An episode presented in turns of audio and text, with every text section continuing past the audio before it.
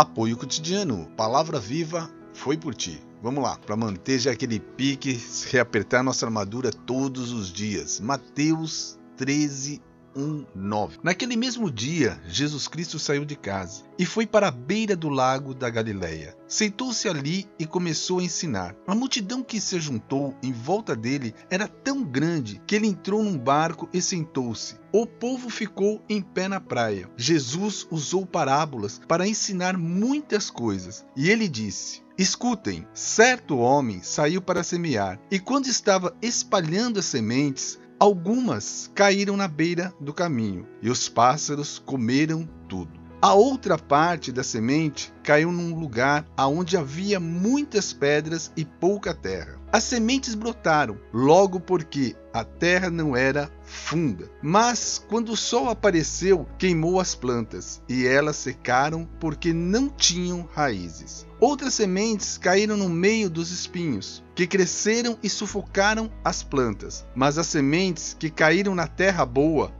produziram na base de 100, de 70 e de 30 grãos por um.